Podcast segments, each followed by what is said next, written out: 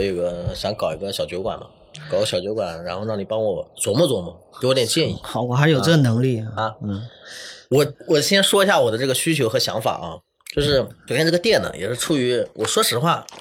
不是以盈，不是首先我的第一目标不是以盈利为目标。当然了，人家讲你妈你开店不以盈利为目标，你你这就成功了一成功了一半了这就哎就输了一半了，对吧？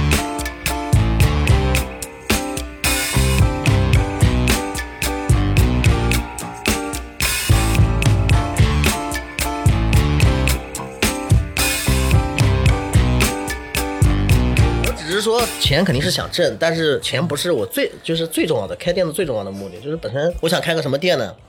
一是呢，本身我们经常平常也在外面吃喝，然后我也喜欢交朋友，然后也喜欢没事的时候搞点酒微醺，然后大家有个聚的地方，然后包括跟，因为我们本身是做 IT 的，做 IT 其实现实生活当中。很多人其实是没有太多的，就有个东西去有有交流的有交集，空间然后有一个这样一个平台的话，我相当于我朋友什么的，以前很多的朋友都可以喊过来啊，一起能有一个这样一个平台了。那你在这方面的这个想法，有点像以前苏弟开那个三 W 咖啡，嗯，就是最早的时候所谓的创业咖啡，在北京第一家啊。嗯后来全国都在开创业咖啡，就是有一段时间，是嗯、每个呃软件园创业圈里面都有这个咖啡店。你这个咖啡店里面还会去做那个黑这种什么代码那个马拉松什么的，黑客松什么的，就是这种好像就是这种需求吧。只是说刚好现在这个可能精酿啤酒又进入到你的这个视线范围内了。其实精酿我没做之前，我想精酿是一个东西，做完之后我发现精酿又是另外一个东西。就是我是这个事情还没说一下你说我这之前两觉得是什么就是我这两天就是调研了一下啊，就是之前的话，我觉得其实可能它就是一些比较好喝的一些啤酒啊，可能就是只是单纯是一个产品。现在它其实是一种是一种文化，是一个是一个爱好，就跟有的人喜欢就是玩那个电子烟就一样，它是一个相当于文化圈。就是我是爱好这个东西，然后天天去研究它，它它不是一个本身它不是喝酒了。就比如说，你像我们可能原来喝酒，这个酒好喝，呃我喜欢喝某某白酒，那我可能就是定期喝它，那是一个就是正常的一个我要采购的商品。那现在它其实这个圈子的人他妈的都是，我就是这是一种文化，我就喜欢它，研究它，然后完了之后还他买的，我看那个老板他那个上面那个扳手嘛，就不同就是原各个酒厂的那种龙头，对吧？那个都都挺贵的，而且都是美国说进口的，对吧？一套东西，我就感还是有一个是这样的，我可以从一个角度去佐证你这个地方的这个出发点，为什么是会遇到这样的一个想法，就是，呃，首先你，我我个人觉得啊，你首先你也是个认真的人，嗯。如果是一个不认真的人，他想要进入某个行业的时候，他可能他不调研这么多，他可能就喜欢那个光环，嗯。比如说咖啡店是个光环，或者酒吧是个光环，他只是要一个那个其表，他他不求其里。然后还有一个就是你现在能够接触到的很多的这种店家老板，他本身他自己就是核心玩家，嗯他就约等于是极客，他自己在这个方面是有专业的，所以你会你就遇到这些人，他人家也不是出来随便随便玩的，所以他也懂。那刚好你呢，就是多认真一点，你多问一点呢，他就会多说一点，那你就自然会觉得这个好像背后是有一个文化的一个底蕴在里面，大家是一个是相对垂直、相对小众的一个小文化圈层。如果你拿这一套文化圈层去跟这个 IT 圈或者是跟这个去结合，但也也也是可以的。对，你就可能需要挖掘背后的是东西一起去结合，而不是说只是说我就卖个啤酒是是 或者说我卖工业啤酒也可以啊所以。我本身开这个店，我其实是有，就是对于这个店的理解，我本身是有一些想法的，只是说，嗯，比如说我我的本身的想法，我就举几个例子嘛，因为我我从几个需求来讲的话，因为我本身，呃，我们原来做过战队，然后我现在这个这个小酒馆的这个名字呢，我就准备用我战队的名字去做，然后我也是注册商标。啊，哦然后包括 logo，我这个战队原来它也有一些素材，就是打国际比赛的一些一些一些素材啊，你这就是宇宙就里面的一个环节啊电竞电竞战队对吧？电竞战队，然后这个整个酒店，这个这个整个酒馆的这个氛围，我其实本来我现在就有点有点稍微有点这个。不知道怎么去明确了，因为我想着要的风格是那种，就是带一点赛博朋克，但是现在赛博朋克那种风格呢，就是光污染太严重了。我觉得像我们这种年纪的人，要是一直长时间在里面做呢，又觉得啊有点吃不消。嗯，它那个光太多了嘛，我想，但是又要想有那种电竞的那种感觉嘛，电竞其实是有一些那种灯带啊那种氛围的感觉。灯带啊，对对对，然后我我想要把它打造成一个什么场景呢？就是，嗯，大家过来，因为我们经常会出去看球，就有时候你发现看球其实有时候是想要一个地方大家一起聚着看球，但没有这种地方。你去酒吧，酒吧妈的只有屏幕没有声音，对吧？嗯要不然你就去一些其他的饭店，反正都是那种。除非是大型比它其实是对，那个它其实是嗯是很混合的，人家是为了引流放一个电视机在那边，而不是说专门是大家都喜欢看球，然后在这边聚在这边。我其实想要一个这种地方，大家聚在一起看球、看比赛，嗯啊，是想要一个这样，包括我的场，包括我店里面的，我也是想搞成这样，就是屏幕做的很大，哎然后也有一些效果是很好的这种。球迷酒吧南京没有吗？球迷酒吧我看了一下，我我包括我大众点评，我去一些比较好的一些城市的定位，我去看了一下，什么广州啊，我只是大众点评定位嘛，我看一下啊这种球迷酒吧嘛，广州啊，什么厦门我也看了一下，其实。呃，我感觉好像生意都很一般，就是而且店比较少，比较少。说实话，就是说明什么？说明这种需求可能不是特别强烈，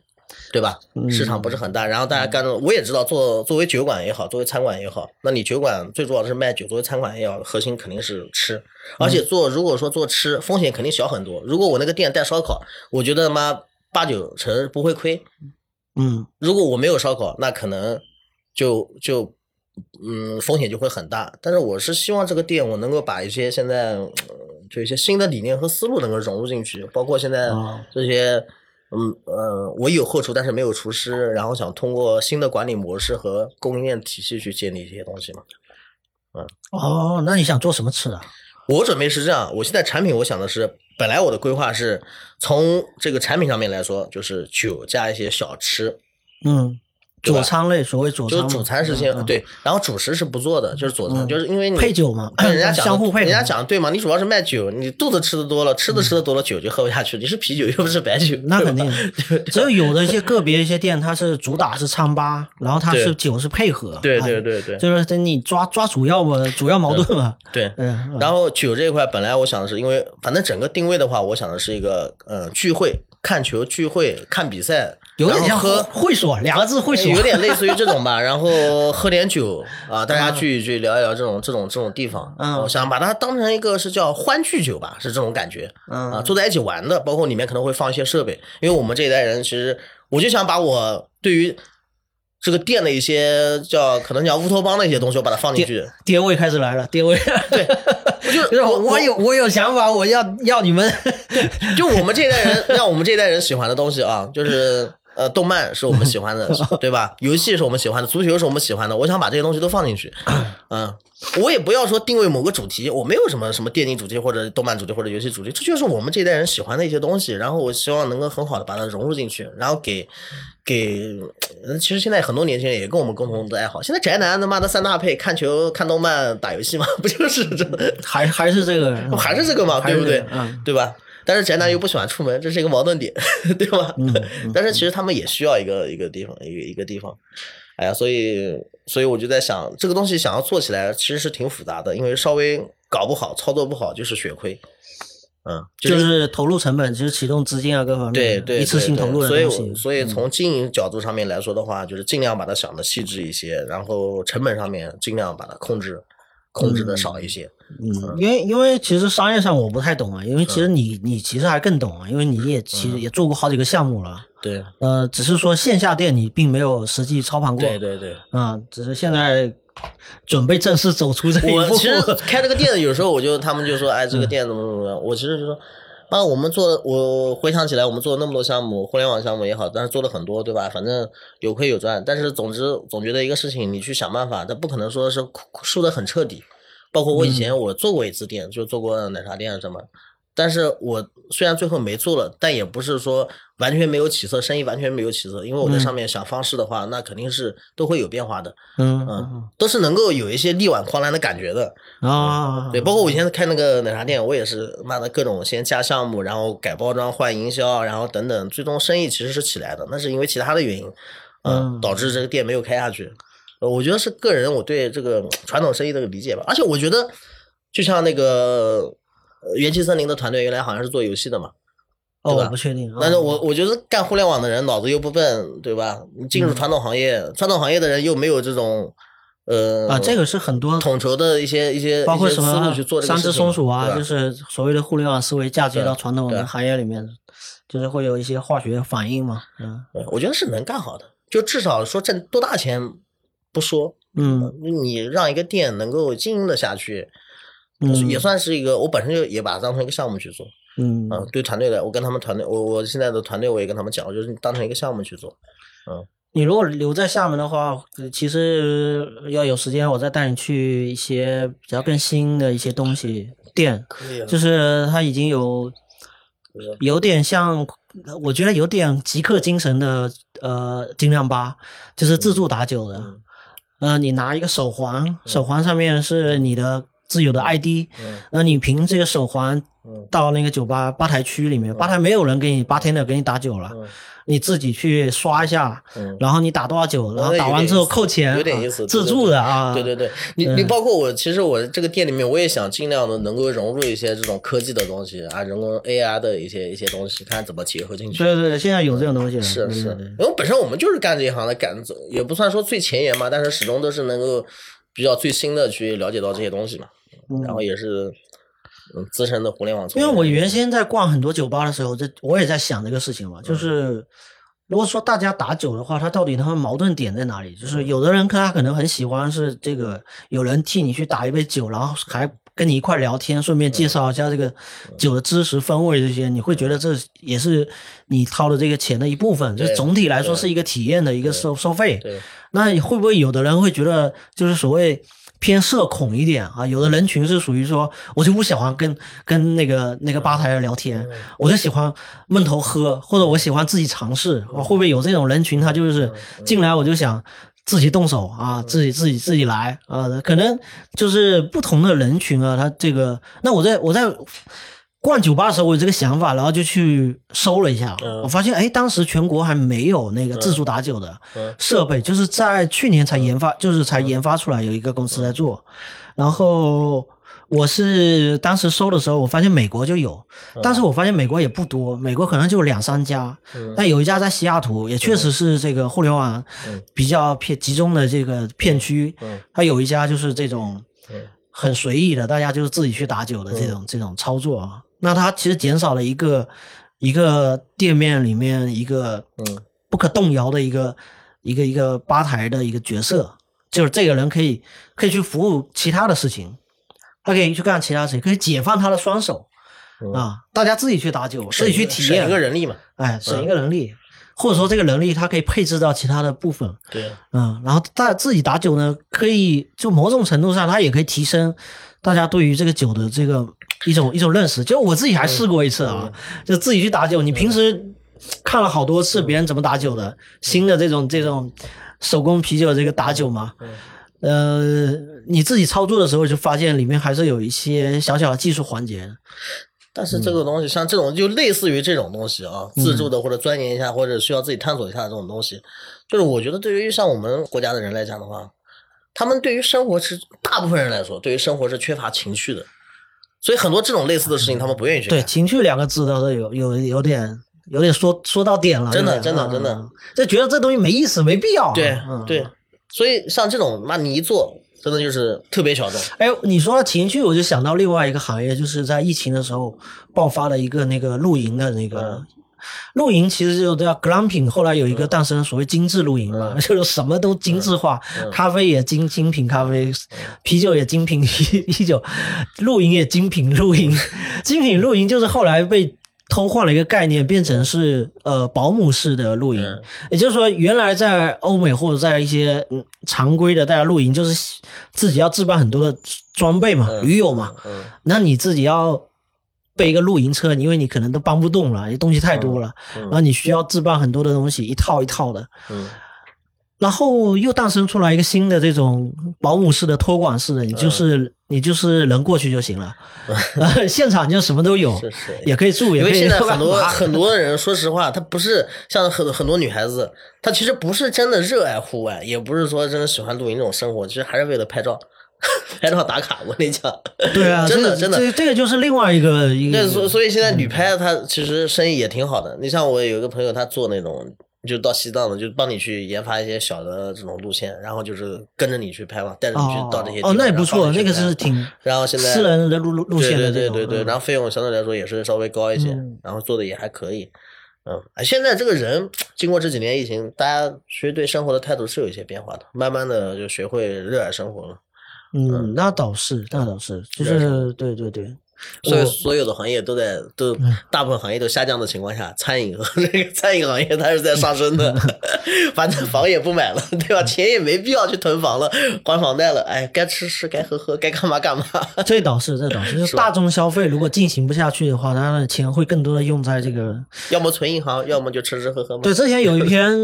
呃公众号的深度，应该是传统媒体吧，就写了一个文章，是说小镇小镇青年的这个呃。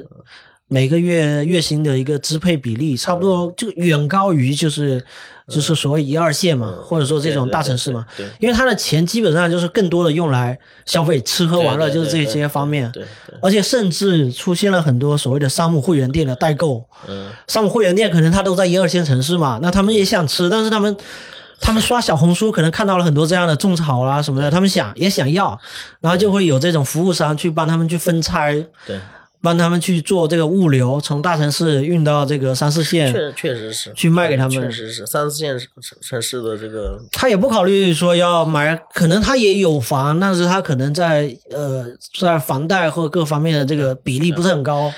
他就有更多的支配的用在这上面。要么我去城市里面打个几年工，存个十十来万，我可能回老家就房子就买了呀。嗯，对不对？十几万房子我就买了嘛。要么就是干脆买不起，那买不起，反正我就过日子，过日子就是家里面总归会有房子吧？是对，住家里还是甚至住在住家里。村上你搞一辆车，几万块钱搞一辆车，去镇上也要不了多长时间。再说了，镇上也没啥店，对不对？你真要采购什么好的东西，还是得去大的城市，是是吧？其实是没多大区别。而且现在城里面人也想往农村跑，生活多好。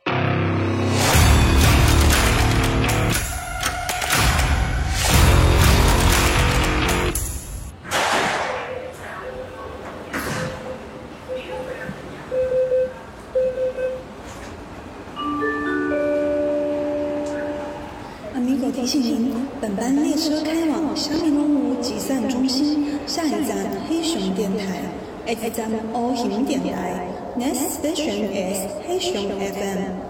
黑熊电台到了，请您携带好鸡汤、内幕、八卦、见解资讯，从右侧车门有序下车。下车时请注意带钩间距，谨防踩空或挤到卡。期待下次再见。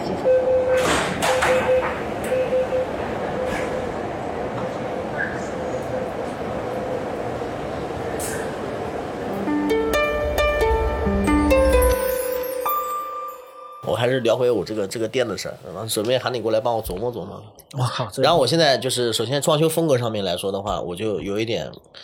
就不知道怎么去处理这种矛盾矛盾点了。就是既要有一个会客的这种呃需求，又要赛博朋克，就是对想要想要带一点那种就游戏的那种感觉嘛，显得显得现代高科技一点嘛，就显得现就是气氛显得活泼一点。然后这个呃。严肃活泼，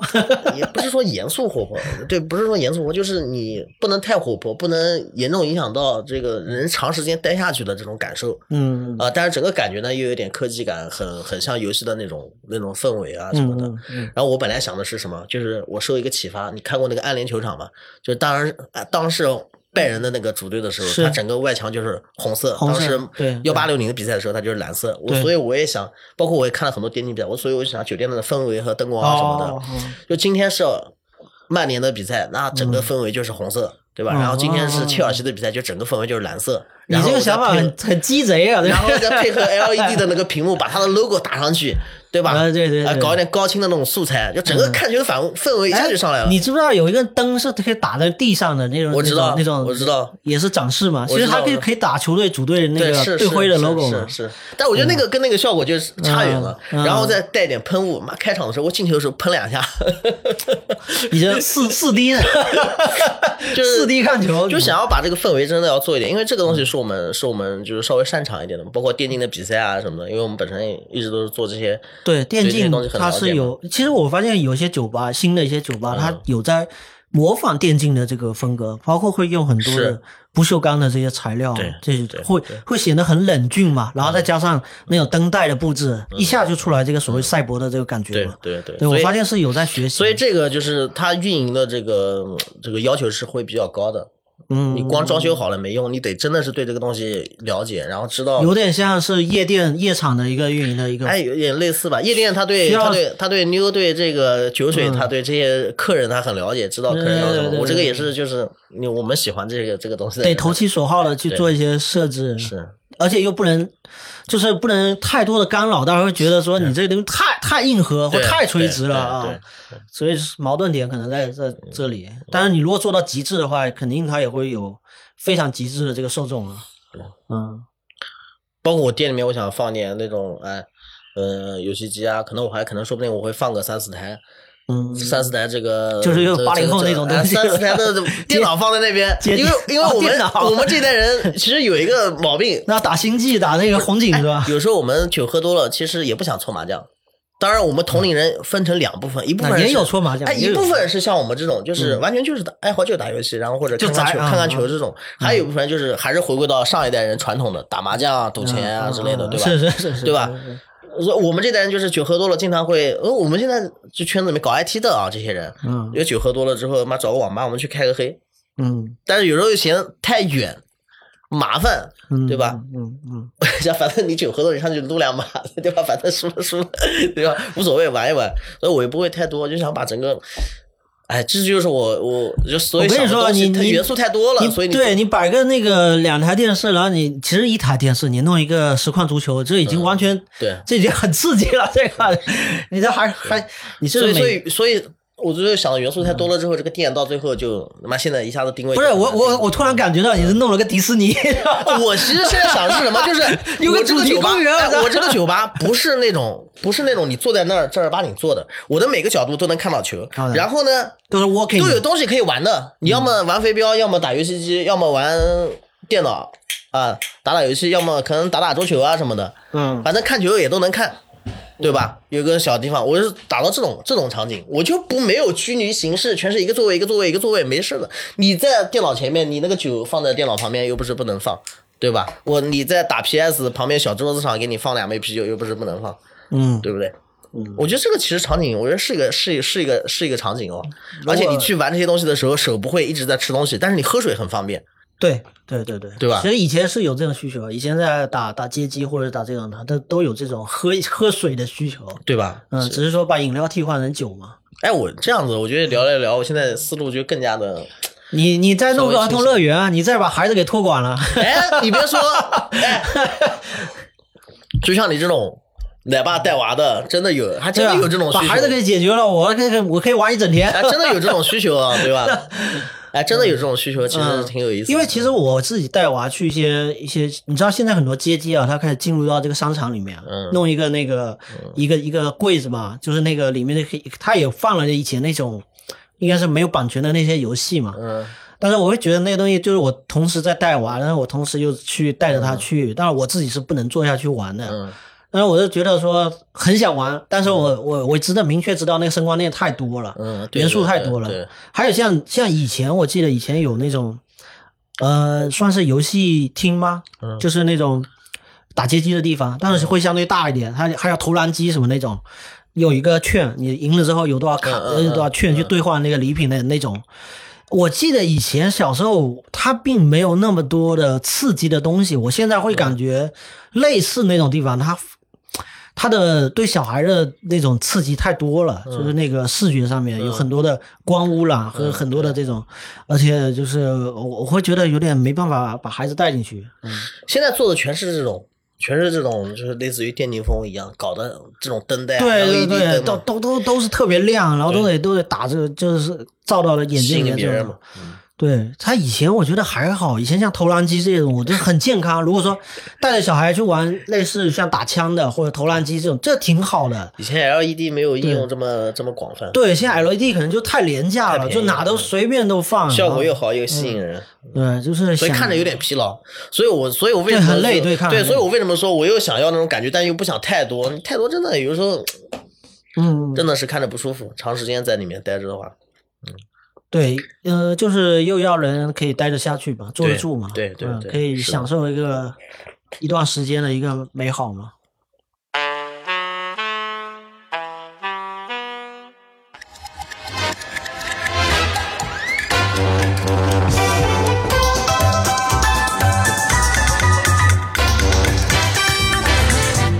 黑熊电台。Black Bear Podcast. 那这样一聊，我感觉对于这个室内的场景的布置，我现在慢慢的就清晰了。然后聊到这个，聊到酒啊，一开始的时候我想的是精酿啤酒，但是我一我我去了一下之后，哎呀，我呆了。这酒太多了，种类太多了。如果我要想做这，要想要做，如果我主打精酿的话，那我肯定必须在这个里面作为亮点嘛，那肯定嗯得上、得上得了台面。你说就一两款这种这种桶装的这个精酿过来，然后再配瓶装的，就感觉就跟嗯，就跟我玩越野车，就跟我玩越野车不改装一样。嗯我我买了个坦克三百，一开始时候没改装，你知道吧？后来就觉得。在圈子里面聊的时候，就感觉抬抬就是抬不起头，包括出去开出去的时候，就觉得你既然买，我买越野车确实也是玩的，嗯就是因为我还有辆车，但是你又不改装啊，就跟你跑去 K K K T V 唱歌，妈的你我你你喝水一样，就我也有点接触到坦克这个圈层，我觉得好像有点大家都有点邪教了，就是就不改就不行，就你就入入不了这个越越野车确实 确确实是这样子的，真的真的，你你不改就这种感觉，啊，就不太好意思，对吧？嗯。就是去 KTV 喝水嘛，喝饮料嘛，你这东西就感觉你虽然来了，但是你这个胃不对，嗯。嗯嗯所以我那个，所以我一看，哎呀，这个门槛太高了，这东西首先我自己得花大量时间去研究它，然后得真的得去喜欢它，嗯，呃然后因为我这个店的模式，我是用一个团队去做管理的嘛，因为我不可能天天耗在上面嘛，因为嗯我要做赚钱的事情来养这个店，对吧？对吧？你要去赚钱，对，我要去赚钱嗯啊，对吧？这个店我要要要养着嘛，然后呃，所以看我就想了一下，后面我对酒水这个定位，我现在做了一些调整，正好你帮我琢磨琢磨。我这个店我现在就想着说，呃，我也不主打精酿了，本来我想的是我的店名字后面加精酿酒吧，我现在就改名叫欢聚酒吧。啊哦，就不打精酿两个字了定位相当模糊了。啊，就欢聚酒吧，瞬间你过来开心，过来开心就行了。然后我就不主打精酿了，啊，嗯，然后精酿酒呢，我也会挑一些就是可能比较畅销的，嗯然后头就不会搞那么多了，嗯啊，可能四头八头可能就够了，嗯对吧？因为我看人家那个一搞十几二十个二十个头，嗯啊，那没没必要，没必要，那那要进要进进很多，真没必要，对吧？嗯然后就搞一些畅销的，然后我瓶装的酒再搞时间搞多搞一些嘛，对吧？嗯反正那个东西周期长，然后这个你也可以混批，嗯各方面从成本上面来说也好控制一些，啊，不像那个桶装皮啊，你又要保鲜又要那个的麻烦。然后我准备是就是啤酒的这个，我准备这样调整一下，洋酒我不准备做，因为一是讲酒假酒比较多，第二这个大部分人是喝不惯。我觉得精酿啤酒是这样，就是说，如果你已经做到这个份上了，就刚才我们聊的这些，嗯就是你需要希望有这个场景，它是这个符合这个人群的，嗯那这个人群的调性，我觉得是匹配精酿啤酒的。要喝精酿啤酒，对要喝精酿所以你觉得我还是要主打精酿啤酒？所以我觉得是精酿啤酒为主了，确实是为主的。但是你不能说我就凭啤酒我就排斥或怎么样，那也不至于。大家有时候可能，尤其喝酒，尤其尤其看球的时候，大家还是比较怀念手上拿了个棒子那种那种感觉嘛。对，但是那个你可以不排斥，就可以都有。但是你这个瓶啤，你可以，你个酒头可以不用那么多，因为有损耗啊，有有这个保质期的问题。对对对你可以三四个、四四五个酒头。对对那酒头其实一桶酒换了之后，你就下你就有新的厂牌过来接上了，对它会有常换常新的这种感觉。你不肯定不用排那么多酒头。就是还是还是以，但因为如果你没有“精酿”两个字，我会觉得有点对不起你刚才说的整个场景的这个描述，哦这样这个人群就已经就是气氛已经到了，就已经烘托到这儿了。然后你说没你你卖几个那个百威和喜力，那我就再 那我再加上 尽量欢聚吧，我不叫酒吧，叫尽量欢聚吧。对，你可以不在主标题上面，啊就是是有很多有很多副标题啊，就是那个那个店名底下有很多的这个足球什么什么什么，对对，就是融合你所所有的喜好为为一体吧，就是有很多其实我发现真的很多人开店，他就是一个自己的喜好投射出来，是啊是啊是啊，对对，因为我觉得做任何事情啊，呃，当然了，我们这种人是挣不到特别大的钱的，就是不以挣钱为目标的人做事情，他是挣不了特别大的钱，是是因为心不够狠。第二呢，你会这个会会不够果断。你应该你应该没有自己的存在，就是如果你要挣那样的对钱，对对对对。但是我们这，但是我觉得我们这，但是我觉得我，们这些人 挣一点小钱是能是能挣到的，是没问题的。因为当你遇到困难的时候，因为你喜欢它，你就会去坚持，你会坚持它，你会想办法去克服它，然后你就会引来机会。嗯你，愿意在上面花时间花心思，那这种花时间花心思去做事情，一个事情如果做不成，真的是你这个方向赛道错的太厉害了，嗯，错的太离谱了，错的太离谱了，嗯要不然不至于输得很惨。嗯啊嗯所以我所以所以确实是我我我，不过你刚才讲的这个可以，这个帮我修正了一下，嗯，人群是对的，嗯嗯，其实现在你有没有注意到很多的咖啡店啊？咖啡店其实它也有很多很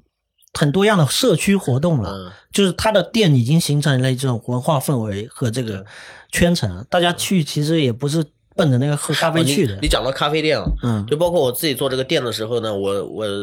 我的思路其实从推广营销上面思路来说，我是比较明确的，就是这个店我为什么当时说要搞一些那种高科技的元素，或者或者赛博朋克那种风格呢？我就是想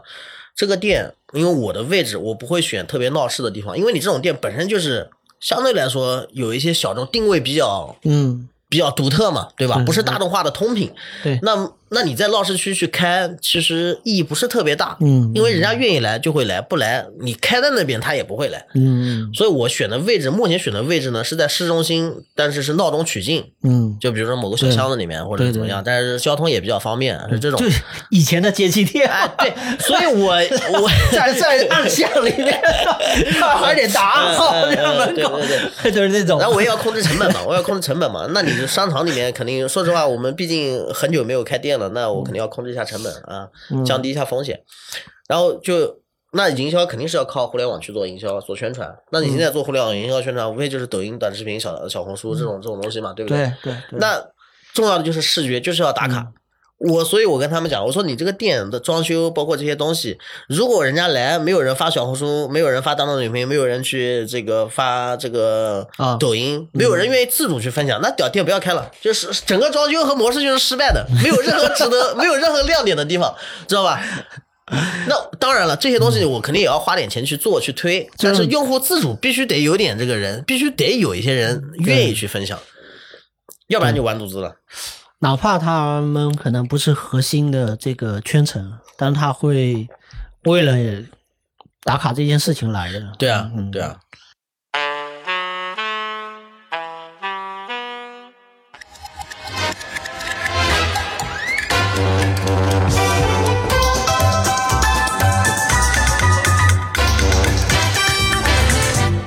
黑熊电台。Black Bear Podcast. 我发现就是现在其实有很多店，它其实还挺排斥打卡的。可当然有可能它的客流已经是 OK 的了，够了吧它够了。对，够了。对，然后对，因为它的打卡人群会对它的本店的这种目标人群造成一定的一种冲突和那个。他有的也就是他就是故意这样的，就像上海不是有好几家店，就是你来不准拍照，不准做视频啊什么的，嗯爱吃吃不吃拉倒，然后东西贵的要死，每次然后博主吃完之后，店里面贴一个海报，叫那个禁止打打骂顾客什么之类的。对对对，然后博主吃完都是呃一致差评呃，然后就有的博主那没办法了，那我只能说换一下思路啊，去去完之后说嗯也不是特别难吃，还好，降低期待，我操！对吧？呃，我就想起来以前在在香港或者是澳门啊，呃，然后或者广东啊，有些有些店因为脾气不好嘛，因为、因为他那种反向的逆向的，对吧？嗯对对其实他不是不他不是想要营销啊，他确实就脾气不好。对啊因为他店的生意太火爆，然后他就是人做久了嘛，然后就在很烦那那种。我们我们我们家那边有一家包子店，就很搞笑，就是这个年头了啊，都是手机支付、微信支付了。哦，他不用，他不用，他那个包子是晚上煎包嘛，然后五六点钟开始卖嘛。嗯，他那个门口贴了一张纸，钱放在桌子上排队，就是你就看到他桌子上五块、十块、二十。啊，五十，然后这种 你自己把钱放上去，然后你你觉得，比如说你要买五个包子，比如说十三块钱一个，十五块钱，你放了二十在那儿，你自己自己自己算好拿自己拿啊五块钱走啊，对吧？哦然后你把你的二十放在这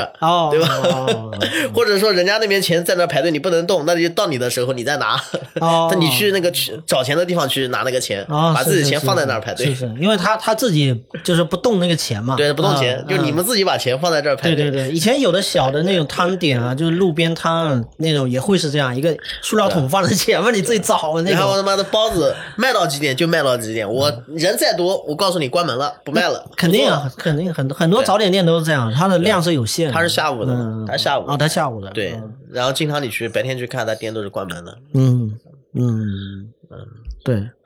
它也是一种营销。所以就是 人我我是贱的，知道吧？就越是这样，就是这样，你越要去吃，其实也没多好吃，对吧？包括很多那种店，动不动排两三个小时，哎，小小女孩就喜欢愿意去买，其实也是一种消费心理嘛。嗯，对也是看各个地方各个地方的人，我不知道你们这边的人是不是这样，都有都有这种，嗯都有这种。你越关门，你越越经常关门，就是让人摸不着你什么时候几点关门了，就越激发大家想要去那个什么。然后说到这个，然后我们再说酒这个事儿，就基本上就差不多了嘛。然后就是吃嘛，配套嘛。嗯配套我原来的思路是什么？就是当然配套有很多思路啊，因为现在现在这配酒吃的东西就是对配的东西嗯，因为有很多思路。因为现在做餐厅，不论是模式还是供应链，太丰富了。你比如说，它有好多种，就是我自己不做，那我跟旁边，因为我也在市区嘛，那我旁边的这个做龙虾的、做烧烤的，然后做一些别的东西的，我可以跟他结合，他帮我供货，我就出个菜单就行了，我跟他分成就行了吧，对吧？这是一种模式。对还有就是我自己为了利润，那我可能去购置一些这种包装的食品，拆了之后放在里面装碟嘛，对吧？半成品的啊，直接就半成加热就。然后还有就是这种预预预制菜嘛，嗯预制菜现在供应链慢慢的也很丰富，产品线也很丰富，嗯对吧？从小吃、炒饭到什么菜都有，什么都有，嗯对吧？还有就是我要么用机器直接，比如像现在很多烧烤有那种自动机器烤的，对吧？反正调料什么的，烧烤是最没有技术含量，所以我一开始想做烧烤店，知道吧？因为很容易标准化，你把配方弄过来，什么师傅烤都一样的，基本上差别不是太大。嗯而且像我们那边的烧烤，它这个料撒的又特别的重，哦啊、然后基本上你吃不出来食材原始的味道，就是就是所有吃每个串肉味道都差不多，所以我 我特别喜欢，我就不喜欢吃我们那边的烧烤，我喜欢吃这种南方的这种烧烤，就还能吃到原味儿。呃料少一点，然后肉呢新鲜一点。嗯嗯嗯，但是你没办法，你们那个地方的人他就是喜欢吃这种重口的，你过去还不一定能得到认可，这也是一个风险。当然，这个都不是最最主要的问题，最主要问题是，我觉得招招个人来烤太太太烦了，而且成本也高。除非你刚开店来讲的话，而且你的烧烤想要一下子做出特色来讲的话，老板自己不干，他妈的是有点难哦，嗯，是有点难。嗯。嗯，因为本身我们又不是干我餐饮的。昨天我还听一个博客是聊那个麦当劳发家的，嗯是麦当劳其实一开始的时候他就想的很明白，就是要减少人工的介入，是，就是要把标准化做彻底。对，能机器烤那个那个炸炸薯条，能机器做的都机器做，对机器方面、机器干嘛都能做的全都而且要教会这个员工最少的这种知识是是啊，就是这样。样。对，我现在所以想的所有的这个这个那你要做这样的话，咱麦当劳是为了可复制啊，他为了可大量开店。那我这个店如果做得你这个都好的话，将来我也在开连锁嘛。我本身我也有注册商标，我哦也也无所谓的，对吧？也也也，但是我前期也不是为排斥这个野心啊。，但是我前期是不是为了割韭菜？上来给你立个牌子，搞个旗舰店，然后完了之后招商加盟、百度推广给你弄一下，开个全国招商大会是吧？哎，对对 对，供应商大会你。本来这种模式也很现成的，你分人家招商的代招商代运营公司多少钱，人家给你招，啊洗，对吧？但是没意义，本身也不想干这个事儿，嗯，所以我我。但是你搞烧烤就麻烦了，就是你得，这我又不想把烧烤搞得特别垃圾，因为我想把这个事情做的有自己的要求嘛，嗯不想是为了纯粹挣钱嘛。我想烧烤也确实让用户觉得这东西，哎，你这个好吃，很独特，很有意思，那这个就要你不论是机器烤，你还得找人串，对吧？还是要去采购食材，这个东西一下子就太太麻烦了。嗯然后包括这种食材的这个呃新鲜啊、卫生的管理啊什么的，嗯其实要求还蛮高的。嗯就如果想要做得好的话，嗯，所以我就想，那干脆就是，嗯、就是用这种预包装食品嘛，预制菜嘛，嗯啊，这种去做一些结合，嗯啊，但是我就不知道，所以，但是我今天聊完之后，因为我把那个场景，就是我刚才讲的场景，都是变成这种在娱乐化的这个场景了，所以可能对吃的这个需求确实不是太大了。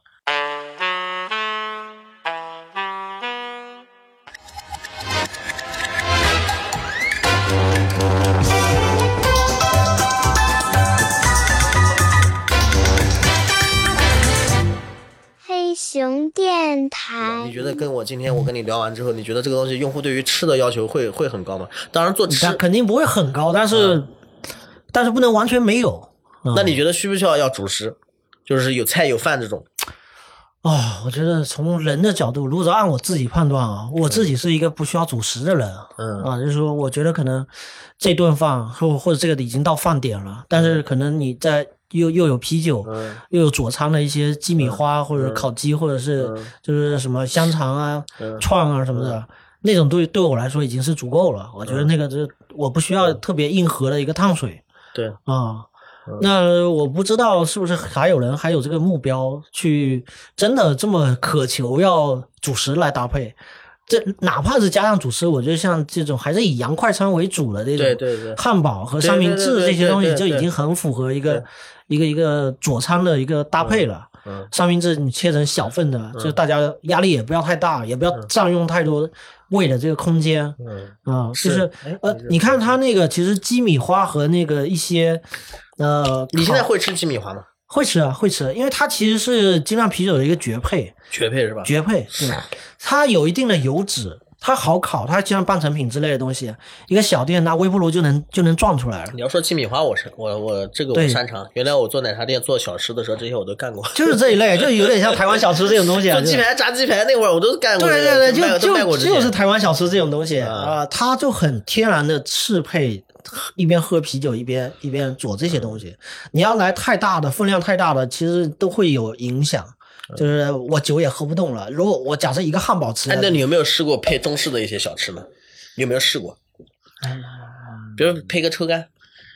我举例啊，臭干、臭豆腐，哦嗯，臭豆腐啊，嗯啊，倒倒也行，也行嗯，啊，中式的这些。呃想过去是可以的，中式小吃可以，嗯嗯，还有我上次去你就那个像烤豆腐啊什么的，那对对类似那可以可以。对吧？对它不不要太占空间，不要吃进去了之后加上了水分之后它会膨胀的那种。嗯比如说它像有些碳水，或者说像包括三明治这种也嗯是，你吃进去一开始没多少，那你吃进去之后，你酒再喝下去，嗯它就膨胀了，再进去又膨胀了，它就你就再吃不下去了其。实我上次去你那个朋友那边的时候，那天晚上我们在那儿在那儿喝酒，然后其实那些菜什么的。啊哦就这个话也许他将来会听到，就是那些菜什么都很一般，但是就是就是那个时候，他把那个店的那个烤盘端上来，然后搞两个杆子，就滴一点那个香油在上面慢慢煎。虽然这个东西口味我觉得虽然说是你们这边的特色，但是我觉得很一般，对吧？对但是那个感觉就很好。你微醺的时候搞点事儿，边喝边煎，动手稍微，但是烟又不会很大，然后你又不会压力很大，说吃肉你让你觉得压力很大，对对对吧？对就吃这一点点的东西，然后你慢慢烤，哎，我感觉那个感觉就对，就挺好的。所以我，本地人这个所以我也想对就是加一个这种项目。嗯。我这个有点像最近很火的那个淄博烧烤啊淄呃博烧烤淄博烧烤就给你一个小炉，其实已经烤成七八分了再给你，然后你在自己的炉子上面再再有点可玩性但是我的对，但是我的店呢，就是因为我想的是，像我们这种就可能就会嗯。聊天会多一点嘛，在我们这种馆子里面，如果没有球赛的时候，可能聊会聊天会多一点嘛，就是玩一玩嘛，对吧？两个人嗯。聊聊天，然后手上你有个东西在那操作操作，因为不是主要又不是来吃饭的，对不对？那我就给你，那我但是我的店不想搞明火，就是后厨所有的全部都是电器设备嗯，啊，然后包括前面的话，那我可能拿个酒精炉啊什么的。你不搞明火，其实就规避掉很多那个，叫包括你要选电的，对啊，对啊，省了省了很多事儿，省很多多事儿你从消防安全上对各方面也也也嗯那个嘛。嗯，那我就想说，要不然我饮食上面我再配点这种，哎，就搞个酒精炉，搞个小小小铁板，你在这儿慢慢互动互动，玩一玩。嗯嗯啊，对对对对对对对，我就不知道会不会太杂了，你知道吧？因为我配的那些给你搞的那些小吃，然后再搞个这种东西，你就类似像这种小铁板这种东西，已经可以称作一家店的特色了。就是一家店的特色，它就是这个东西已经可以了。它这家店不用其他东西，用这个也也也可以开店了，可以上台面了我也。这样想，反正对就是但我是觉得说，有些东西它是很挺挺挺油腻的。就是如果我就是又有其他的一些需求，我还挺，我个人哈，一方面就是我我对于这个东西有两个矛盾，一个是手上一直拿的东西，嗯啊，比如说边上还有街机，我就涉及到我我得手得洗干净了，我再嗯去我再去玩会儿街机，或者是有个飞镖什么的之类的啊。就是这个东西如果特别油，像烧烤的那种啊，手肯定会弄得很油，然后然后我就我就会比较比较介怀这这个。对，那肯定是你手上抓完食物再玩这些东西，太脏了。对对对，那是别人这么弄，我也会介怀。那我我自己肯定也就过不了自己的我也觉。得是，对我也觉得是。然后就是不能太油，所以你说我店内这些东西，我能不能分场景呢？就是你你你去玩的那些人，你喝个啤酒或者搞 点像主题公园嘛，就然后心有多大你就弄多大。然后你要是我我我是这样想的，因为我那个店不是我准备可能比如说有个七八桌的空间啊，十来桌的空间，那我就有一些放有一些放这种呃这个街机或者放什么 PS 啊，那个位置是那样设计，然后其他几桌你要坐在一起的，就是那种坐在一起的那种桌子，你要吃这种东西，你就必须要坐在一起吃，你不可能让你玩街机的地方让你给你放这个炉子在那搞。对对对对对啊对，我把它哦分割一下对这个是这个就是我刚才想的另外一个矛盾点，就是我有时候去一些，比如说日料店啊，嗯。或者居酒屋，嗯。我我我我为什么有时候喜欢居酒屋？是因为居酒屋那个氛围，你进去了之后，你就不会聊的很大声，呃。就是那个氛围就让你觉得你应该小点声聊天。呃。它灯光是不够明亮的，嗯。就是大家聊天呢是属于窃窃私语的，呃，窃窃私语去聊一些东西，你是就是你几乎是临着你挨坐的，你几乎听不到隔壁谈几个亿的生意，你是几乎听不到的。大家会倾向于把说话都降低一点，包括你进去的时候还有一个高的一个门槛啊，你还有一个门槛，有一个那个你进去的时候也有一个很谦卑的感觉，进去了那个场域，然后你又再拉开帘子进入到你一个小的隔间里面，你的隔间有一个半隔断，对那你你你离你的半隔断实际上就隔了一个小墙而已，但是你那个墙另外一头聊的东西你都听不见，大家自觉的把音量都放低了。我为什么喜欢那样的氛围？是因为我觉得那样会有一点的隐私密性。就是它又有私密性，又可以保证你自己聊天的内容。但是像我们国产的很多的酒馆啊，那个聊起来那基本上就是没法聊，就但是那那就拼声音大，你知道吗？聊那你要这样一说的话，我那个也我那个也聊不起来。你想想看，街机在那拍拍拍，那不是尤尤其有时候看球的那种球迷酒吧那种，我那个基本上没没法聊天，就跟我那个确实也聊不起来，就跟夜店一样确实也聊不起来。就跟很多夜场一样，就是你聊天都得靠吼的，都得靠喊的，那个我对特别。而且为什么我现在觉得我想做个这种小清吧呢？也是因为现在很多的清吧虽然是清吧，但是这个音乐声音实在是太大了啊？对，有的是啊，你像海伦斯，虽然说人家准备筹备唱诗做那么好，做那么大，嗯那你进去音乐声音太大了，跟迪吧一样。他有点就是觉得好像国人是聊不起来的，他想避免大家尴尬，然后就 我我问过，他说我问过的，他说他那个音响声音没法调，是自动的，根据你这个环境里面的音量，哎呦呦呦越大它音乐声越大。哦，有有有有有厉害，呃，他就想说，哦因为说话的人太多了，所以他这个声音就大了。啊，那也有点声音太大了，是这样子的。嗯，嗯，他有他的讲究，嗯，是，嗯，对，我是觉得就是现场聊天，就是大家会起此起彼彼伏啊，就是因为就是有点像是竞赛，就是你那边聊的声音大了点，我这边因为听不见我的对手聊天了，那我就得也得抬高啊，就是大家就卷起来之后，就整体场域的音量就往上提了，知道？就我这就是聊到后面就觉得很累，所以那我那个小烤盘他妈的跟这个场景就不太符合啊！我操，你除非就是隔得开一点，就是足够，所以说搞个包间对对这种东西，也不要特别包，就是像那种日料店那种呃半隔断，它其实并没有包间啊、它这种半隔断已经是让大家，但我觉得它是整体氛围上能够让大家静下来去聊天，而不是说。就那种划拳式的，你你想，你这里面涉及到另外一个矛盾，就是很多精酿酒吧允不允许划拳和玩骰子，这个是决定很多酒吧的一个分水岭。这个那你那你觉得像我这种定位给不给那肯定不给啊，啊？我觉得是不给，我觉得不给，因为我觉得那有点他，的打游戏声音也挺大的，也切键盘啪啦啪啦的。这还好吧，还还好。那我要给他选一个声音小一点的，是是是嗯声音小一点的机械键盘。我我觉得玩骰子的这个倒是，但也分人，就是有的可能可能你你比较喜欢啊，但我我个人是比较我排斥。其实这个要看氛围，大部分情况下不太喜欢，除非你真是遇到氛围了，嗯酒精上来了，正好遇到这个这个呃，酒到深情处。我们我们说到我们说到到底层逻辑啊，嗯我们说到说到底层逻逻辑上面，玩骰子它就是一个酒桌游戏，对不对啊，basically 它是一个游戏，那么这个游戏呢，你是一个电竞主题的酒吧，anyway，你是一个可以替换的一个一个东西，它是一个选项。对对对对这个选项有很多很多对，有很多很多的酒吧游戏其实都没有被引进。嗯，呃，大家就不知道，呃，有什么东西可以在上面玩，也也造成了很多以前我们那种傻喝酒的那种，踩着一箱啤酒在那在那拼酒的人，最后不知道玩什么，就会玩骰子。实际上是因为他没有东西可以玩，啊，他不知道还有什么东西好玩的。最简单像类似像真心话大冒险那种，也也很好玩。他不需要他不需要辅助设备嘛，他只是需要只只是需要大家约定俗成一个一个东西，大家就玩起来了。那也很消耗酒，从某种从店家的角度来讲，那也很消耗酒？对，对啊，就是一个一个游戏，它为什么发明了这些东西啊？为什么像美式酒吧里面会有飞镖？嗯为什么飞镖会有比赛？嗯，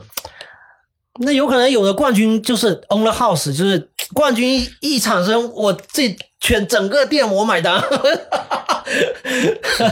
对啊，有人喝上头了，你怎么办？说来说去这些东西好多，其实哎呀，国人真的是玩就是那你说的那个情趣啊，就是趣味性还是像我们这种人，嗯，你看我我们以前我不知道你啊，你像我们那会儿体育频道刚能收到的时候，哇，别说这种飞镖比赛，对吧？费尔泰勒照看，什么比赛不看啊？摩托车比赛、马拉松都看啊,那个叫冰壶什么的，那个冰壶也看。啊、对对对对对对对，可好看了。F 一也看，我操，不知道自己多少钱看 F 一。摩托车勒芒二十四小时拉力赛，然后还有那种什么五百 CC。对对对，这些东西都都是好像特别适合酒吧、啊，这些东西都看那会儿。对对对。放体育类的。对，我说那个飞镖嘛，那会儿我看了好多这种比赛，那会儿可能这种版权比较便宜，那央视买了好多。是是是是吧？所以你说飞镖，你说有几个人，嗯有几个人能懂飞镖的？懂飞镖的一定是那个时候跟我一样，妈的央视看直播的，那时候看录像的人，五百零一分开始倒分计计计分，对啊，规则。对，还有那种闯关游戏我，那 那个美国电视有那种，对，也是竞技类的啊，特别，哎呦，就觉得 那个也很适合佐仓，很适合 饮酒佐仓类的。其实包括我那会儿，我你包括说到这个东西，我那会儿也想搞一个这种特色赛事，就想做一个公司，然后搞一个这种这种赛事去做一些做一些这个项目嘛。哦，你想做这种啊？对，哦国外很多这种赛事其实做的挺好的嘛。对但是一看怎么，哎呀，就大家都不爱锻炼，或者说现在爱锻炼，现在流行健身，但是健身其实还是为了塑形拍照，那现在现在名头最大，在国内做的引进的最好的应该是斯巴达，嗯，嗯，就是那种小型的这种竞技挑战，还有一个固定范围那个定向的那个。对，那感觉还是这种参与度还是比较低。比较低，嗯包括一些你，包括我们现在我们喜欢踢球的，你搞球赛，哎呀，中国足球别踢了，踢到中国足球？算了，我 此处省省省掉几期节目来聊中国足球。人家问我说，哎呀，现在这个呃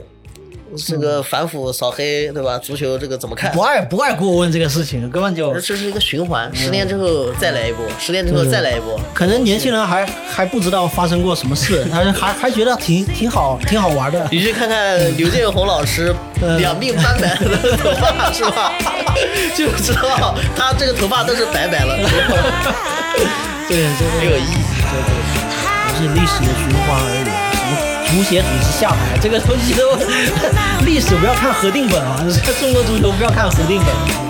看了就觉得都是那个重复而已，重复一遍。